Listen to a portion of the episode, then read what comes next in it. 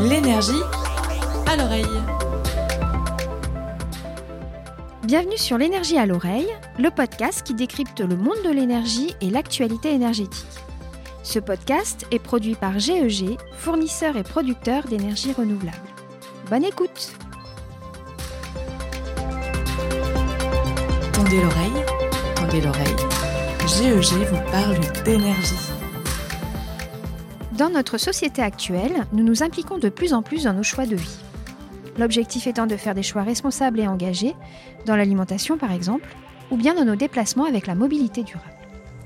Cette volonté d'être proactif se retrouve aussi dans le secteur de l'énergie. En tant que consommateur, on veut être de plus en plus impliqué pour agir directement sur nos consommations et les maîtriser. On souhaite aussi s'engager davantage pour un monde plus durable. On passe alors de simples consommateurs à consommateurs actifs, appelés aussi consommateurs. Mais comment répondre aux attentes grandissantes des consommateurs vis-à-vis du secteur de l'énergie? Comment continuer de les impliquer pour qu'ils puissent prendre part aux nouvelles façons de penser l'énergie? Comment les sensibiliser sur leur rôle dans la transition énergétique au travers de l'innovation? Et c'est ici que l'innovation prend alors tout son sens en fonction des enjeux qui les préoccupent.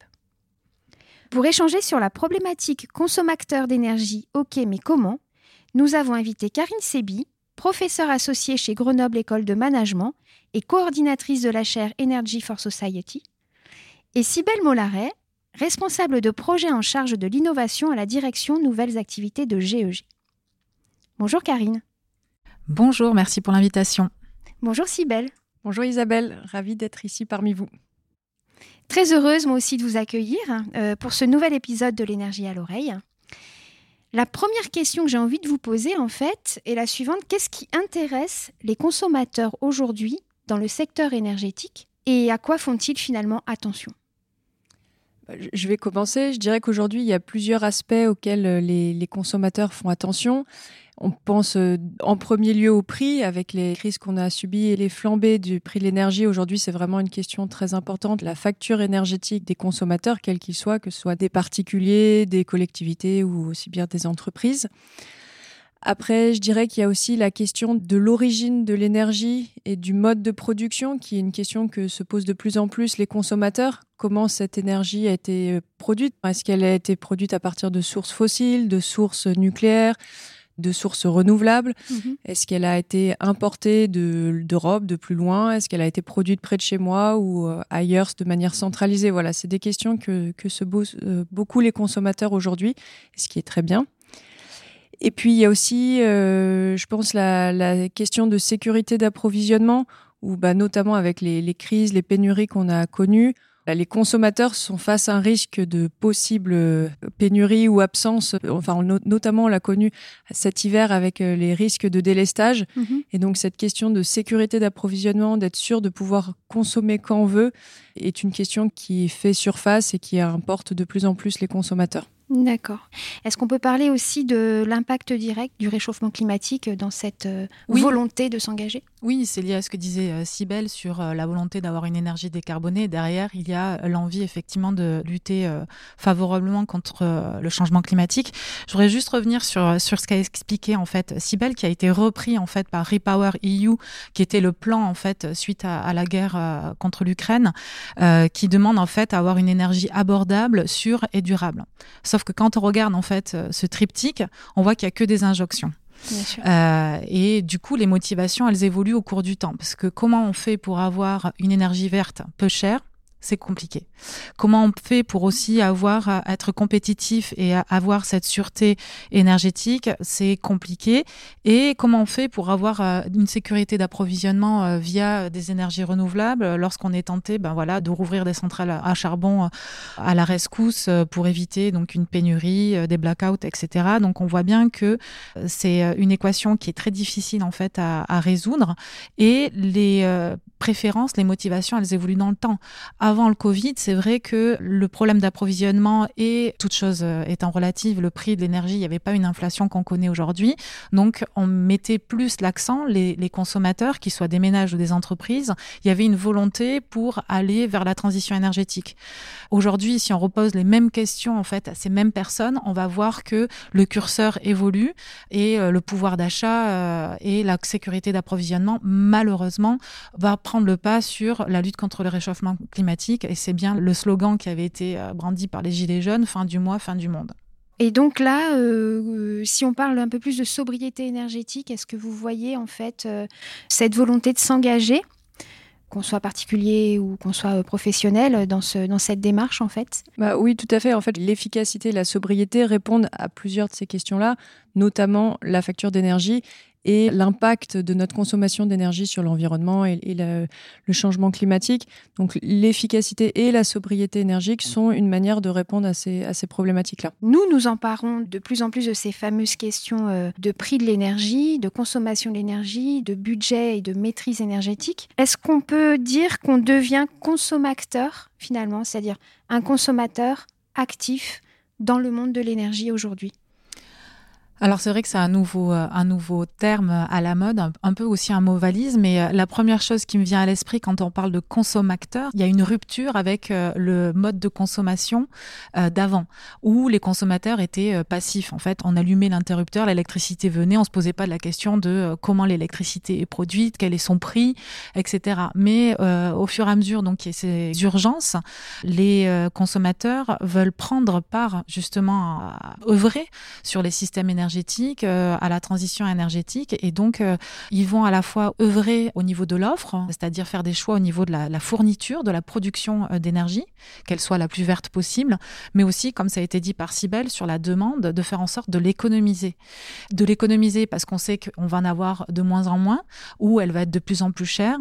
C'est un choix, ça peut être un choix, mais ça peut être aussi une contrainte. Et donc, il faut faire attention quand on parle de sobriété, à ce que cette sobriété, en fait, elle ne soit pas synonyme de précarité, avec des ménages qui finalement ne font pas ce choix-là et sont obligés de se restreindre sur leur consommation et qui n'ont pas le choix, euh, bah voilà, ou le luxe, entre guillemets, de se payer euh, une fourniture verte de leur électricité ou autre type d'énergie. Donc là, on parle d'inégalité sociale quelque part quand on parle d'être actif dans notre consommation énergétique? Euh, je pense, oui, aujourd'hui, quand on regarde ceux qui choisissent, ce sont euh, des ménages qui vont euh, avoir soit déjà une appétence, c'est-à-dire une éducation. on va voir que ceux qui sont capables de, de, la sobriété, ce sont ceux qui sont éduqués. Et on a bien évidemment un effet revenu qui est, qui est très fort. Mhm. quand on regarde même les, les, les ménages qui vont prendre des actions dans des communautés énergétiques, on voit bien que ce sont la plupart du temps des cadres supérieurs, mhm.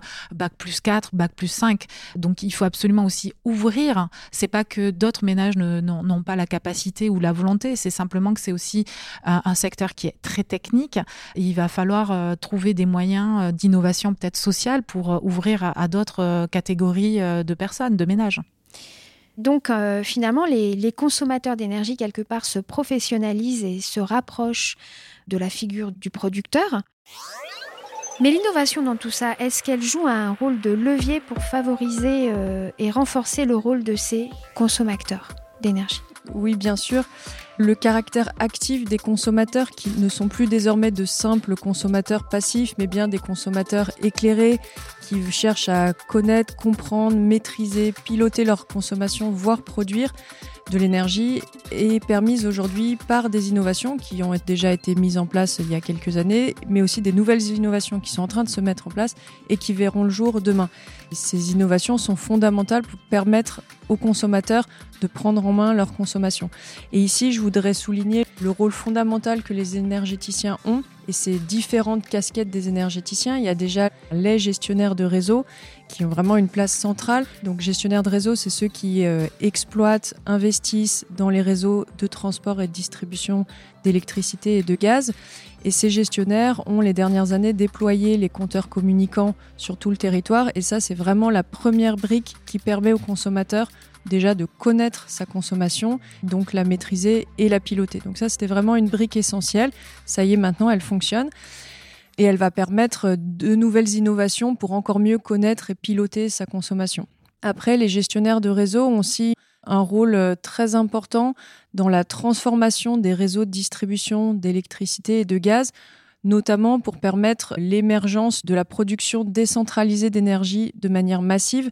Tous les panneaux photovoltaïques qu'on voit en toiture, sur les parkings, euh, voilà, partout autour de nous, ça change complètement le fonctionnement des réseaux de distribution et de transport. Et là, les gestionnaires de réseau ont un rôle très important et mettent en œuvre des innovations pour permettre d'accepter toute cette production. Parce qu'il va y avoir plus de production distribuée dans les réseaux de par cette, euh, cette oui, production on, décentralisée. on passe d'un système centralisé avec des grosses productions localisées à Mhm. quelques endroits sur le territoire à une multitude de petites productions et ça change complètement le, le fonctionnement. Et il y a aussi l'électrification de plein d'usages qui vont euh, transformer le réseau, par exemple les bornes de recharge électrique. Voilà, ça, ça amène de nouveaux points de consommation avec des consommations très importantes qui, qui nécessitent des innovations. Et on parle du côté réseau vraiment de digitalisation des réseaux, de smart grid. Et c'est derrière ces mots-là toutes les innovations que mettent en place les gestionnaires de réseau pour permettre aux consommateurs d'être plus acteurs dans leur consommation. Donc là, tu parles d'une évolution générale en fait de l'ensemble de nos réseaux Oui. énergétiques? Tout à fait, ouais. Pour répondre euh, aux besoins et aux attentes euh, des consommateurs. Exactement. Et il n'y a pas que les gestionnaires de réseau, il y a aussi euh, les fournisseurs qui ont une place très importante. Peut-être des innovations moins techniques, mais plus en, en termes de modèle d'affaires. Par exemple, les offres à tarification dynamique. Donc, jusqu'à présent, les offres, par exemple, d'électricité, on avait un prix d'électricité toute l'année ou éventuellement un prix en heure pleine, en heure creuse. Et aujourd'hui, on voit surtout pour les gros consommateurs des tarifs d'électricité qui varient chaque jour et chaque heure. Et ça, ça permet de donner aux consommateurs de l'information sur bah, précisément les prix de l'énergie, les tensions du système. Et ce qui va, in fine, permettre aux consommateurs de dire, bah là, je sais que les prix sont élevés, ça veut dire que le réseau est en tension, les systèmes énergétiques sont en tension, donc je réduis ma consommation. Et par contre, là, l'énergie est peu chère, plus verte, et là, je favorise euh, ma consommation à ces moments-là. D'accord. Et Karine, est-ce qu'on peut dire que euh, l'innovation a permis la formation de communautés énergétiques euh, locales? C'est une nouvelle façon de penser, c'est une nouvelle façon de consommer son électricité. Sibelle a parlé des distributeurs de réseau, a parlé des fournisseurs.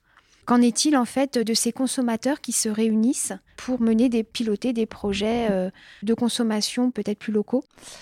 Euh, oui, alors euh, effectivement, Sibelle, elle a parlé euh, des innovations techniques, technologiques qui sont mises en place euh, par les GRD, les GRT, donc les distributeurs et les gestionnaires de, de réseau, et ainsi que, les énergéticiens. Il faut savoir qu'il y a d'autres formes d'innovation plus sociales, des nouvelles communautés, comme tu l'as dit, qui se développent. Alors, quelles sont les motivations de, ces communautés? D'ailleurs, la, la Commission européenne, elle a défini pour la première fois, il y a 4-5 ans, dans deux directives, en fait, l'intérêt de développer ces communautés énergétiques. Il y a quatre objectifs. Euh, Le premier, ça serait justement de participer au déploiement euh, de nouvelles capacités euh, d'énergie renouvelable, que ce soit du euh, solaire sur toiture, euh, des parcs solaires, euh, des éoliennes, des projets de méthanisation, du petit hydro, etc. Ensuite, c'est de fournir de la flexibilité euh, au réseau. On en a besoin justement quand euh, les réseaux sont tendus. Troisièmement, qui n'est pas euh, moindre dans une période où justement les dépenses publiques euh, sont contraintes, le fait d'ouvrir ces nouveaux marchés d'affaires à d'autres types d'acteurs qui sont non énergéticiens, à euh, des entreprises, à un collectif de citoyens, c'est une opportunité pour les autorités publiques d'avoir un capital privé, donc des fonds privés au-dessus des, c'est l'effet levier, le, le, le fait de, de, de pouvoir financer par des apports privés la transition énergétique. Mhm. Et le quatrième, qui n'est pas des moindres, c'est ce qu'on dit en anglais l'empowerment. Le fait de rendre acteur, c'est ce qu'on disait tout à l'heure, euh, de donner euh, un peu plus de place à ces euh, consommateurs euh, à la transition énergétique. Et derrière tout ça, en fait, on voit que ça va œuvrer en faveur de l'acceptabilité des nouvelles infrastructures énergétiques. Alors si je reviens, donc euh, il y a plusieurs formes de communautés énergétiques. Euh, il y en a une qui va peut-être parler plus à nos auditeurs. Ce sont les communautés énergétiques citoyennes. Mhm. il faut savoir que dans le territoire, il y en a trois. Donc sur Grenoble, c'est Énergie citoyenne. Dans le Grésivaudan, c'est Grési 21. Et dans le Voironnais, c'est Buxia Énergie. Alors là, l'intérêt de ce collectif, c'est justement de se réunir autour d'un projet commun pour mettre en place des projets qui n'auraient pas eu lieu sans l'apport à la fois financier, mais aussi euh, de temps, parce que ça s'apparente aussi à beaucoup de bénévolat, puisque ce sont des personnes qui derrière vont euh, développer euh, des centrales électriques. La plupart du temps, du petit solaire toiture, c'est par là qu'elles commencent pour à la fois participer et développer de nouvelles capacités euh, énergétiques euh, qui n'auraient pas eu lieu sans eux. Aussi, il y a un discours qui revient euh, souvent, c'est l'économie circulaire, c'est-à-dire qu'il y a des retombées locales avec du développement économique, mais aussi un tissu social qui soit au niveau du territoire. Et enfin, elles n'ont pas encore réussi, mais elles souhaiteraient, ces communautés, aller au-delà de la simple production énergétique et aller vers d'autres actions, comme on l'a dit tout à l'heure, sur l'efficacité énergétique, la sobriété énergétique, parce que la mhm. transition énergétique, c'est non seulement verdir la production, mais aussi moins et mieux la consommer. Tout à fait. Là, tu nous as parlé finalement de certains projets décentralisés. C'est ce qu'on appelle les projets décentralisés. Tout à fait. Oui, oui, oui. Ce sont euh, tout ce qui n'est pas, comme l'a dit euh, Sibelle, euh, des centrales mhm. qui ont été planifiées au niveau national, telles que des centrales nucléaires, qui sont des gros postes de production. Mhm. or, la transition énergétique, même si on maintient ou on construit de nouvelles centrales, on sait très bien que dans l'immédiat, on a besoin de déployer massivement des énergies renouvelables qui, par définition, sont décentralisées. Il y a une démultiplication des sites de production dans les territoires puisqu'on n'a pas l'équivalence d'une centrale euh, nucléaire. Donc ça va se faire dans les territoires euh, qui présentent un atout d'ailleurs pour euh, les collectivités, mais sans penser que forcément si on démultiplie ces sites, on va avoir des points de friction, mhm. parce qu'il faut faire aussi attention à ce que les intérêts privés ou les intérêts publics, puisque là, on essaye de contribuer en faveur des objectifs qui sont fixés au niveau européen, national, voire régional, ne soient pas des inconvénients pour d'autres. Et c'est là où l'acceptabilité euh, sociale, euh, l'adhésion sociale de ces projets, euh, elle est, c'est une condition nécessaire et suffisante, oui, tout à fait. Pour mettre en valeur les territoires, en fait. Tout à fait. Et quel est le rôle à jouer de la part des entreprises d'énergie, des énergéticiens comme GEG euh, ou les grandes écoles comme GEM, dans l'implication des consommateurs dans les innovations énergétiques? Ce qu'on a dit, c'est déjà il y a un besoin d'apporter les outils nécessaires pour permettre de passer d'un comportement passif à actif. Ça, on, on l'a dit juste avant. Mais ce qui est avant ça, ce qui est très important, c'est de pouvoir éduquer, sensibiliser, d'expliquer pour qu'il y ait une véritable prise de conscience de la part euh, des consommateurs. Alors certains consommateurs ont déjà fait ce premier pas de prise de conscience, mais il y a encore beaucoup d'acteurs à, sensibiliser. Et donc pour moi, toutes ces entreprises et écoles ont vraiment un rôle à jouer ici de sensibiliser et d'expliquer pour permettre cette acceptabilité. Alors, avant de répondre pour le cas de, de GEM, je vais prendre un peu plus de recul et répondre euh, plus globalement. Qu'est-ce qui pousse, on va dire, ces entreprises euh, à prendre part de leurs actions à la transition énergétique? Euh, bah, Tout d'abord, c'est comme pour les ménages, la facture énergétique est euh, très importante et de sécuriser l'approvisionnement pour à la fois en termes de matières premières ou en termes de production et toujours à un niveau très compétitif. Donc là, on retrouve bien évidemment, encore une fois, les deux des trois piliers que j'ai cités tout à l'heure sur une énergie sûre, euh, abordable euh, et euh, verte. Donc ça, c'est la première chose. Ensuite, il y a des entreprises qui ont des obligations. Alors, elles ne sont pas toutes obligées, mais elles sont obligées de faire des efforts en termes d'économie d'énergie, en termes de verdissement justement de leur système productif.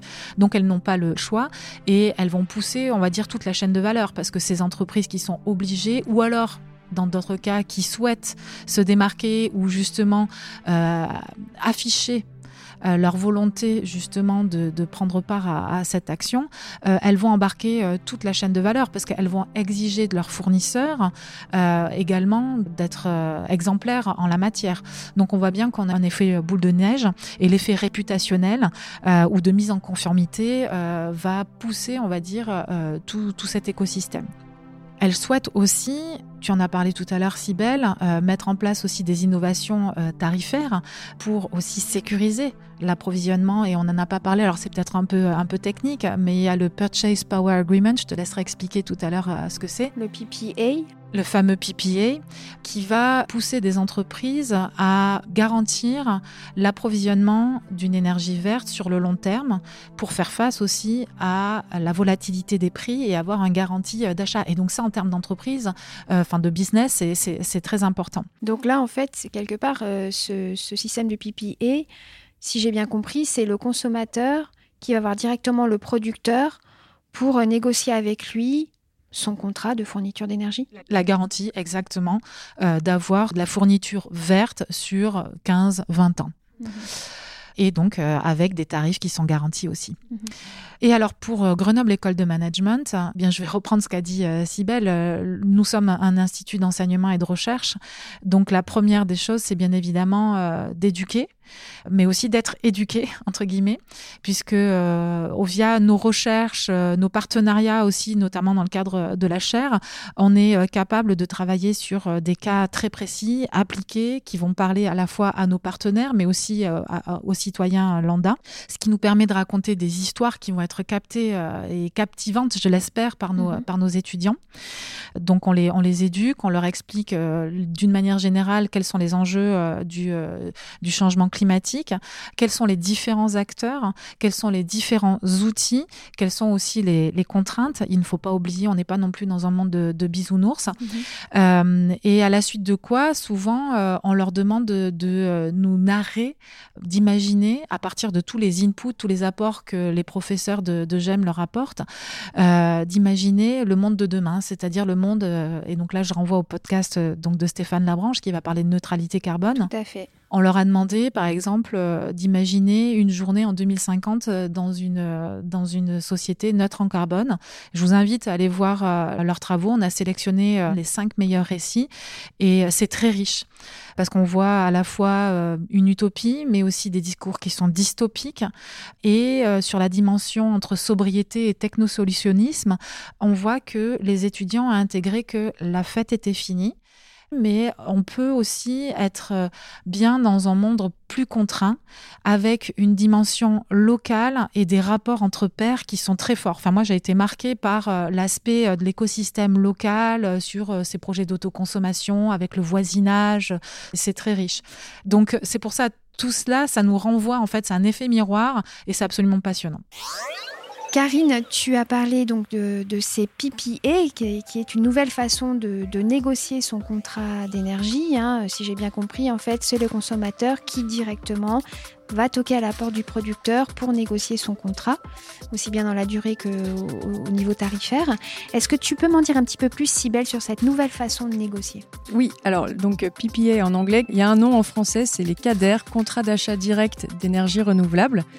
Et donc, c'est un nouveau moyen de contractualisation et de vente-achat de l'énergie qui est en train de voir le jour en France. Alors, ça existe déjà dans d'autres pays européens et, et dans, notamment aux États-Unis, mais ça prend vraiment de l'ampleur aujourd'hui en France.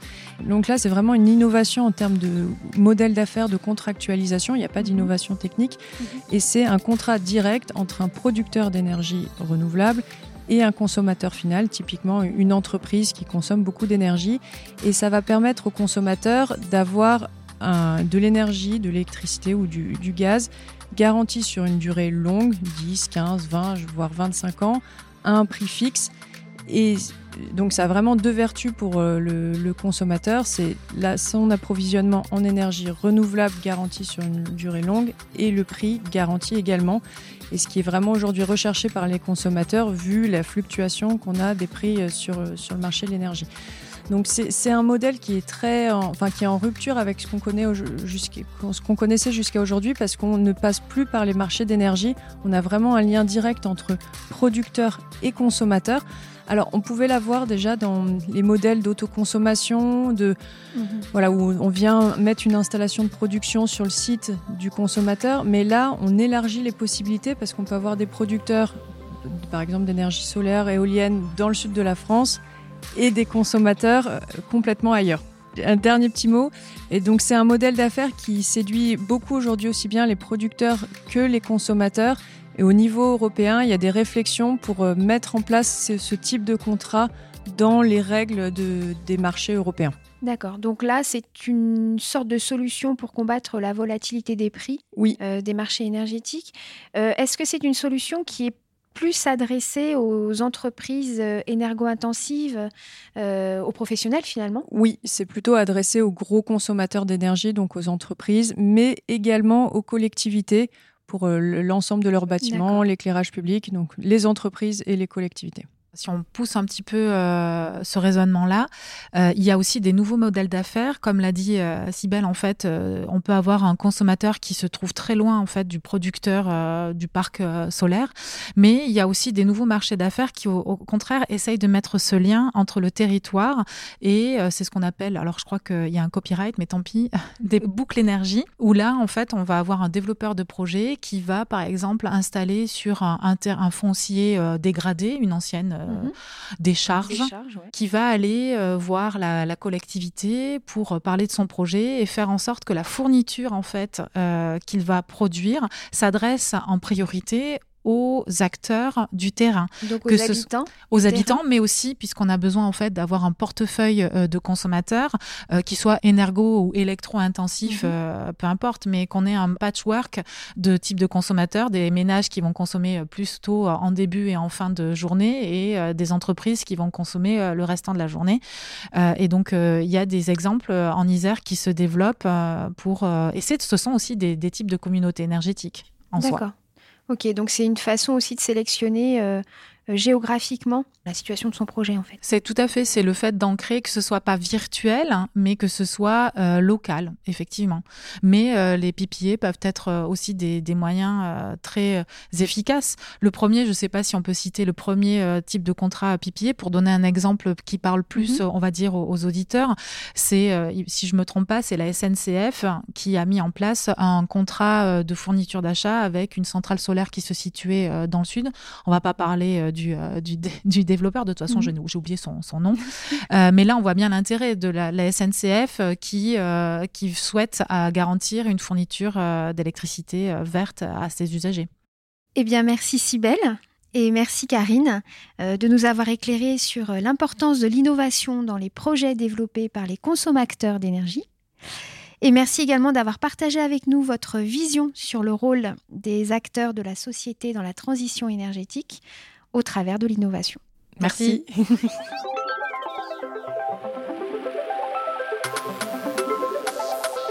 L'énergie à l'oreille. Un grand merci de nous avoir écoutés en intégralité. Retrouvez aussi notre article dédié à ce sujet sur notre blog. La saison 1 de l'énergie à l'oreille est à présent terminée. Mais vous pouvez retrouver l'intégralité des épisodes de la saison sur toutes les plateformes d'écoute. À bientôt! Tendez l'oreille, tendez l'oreille. GEG vous parle d'énergie.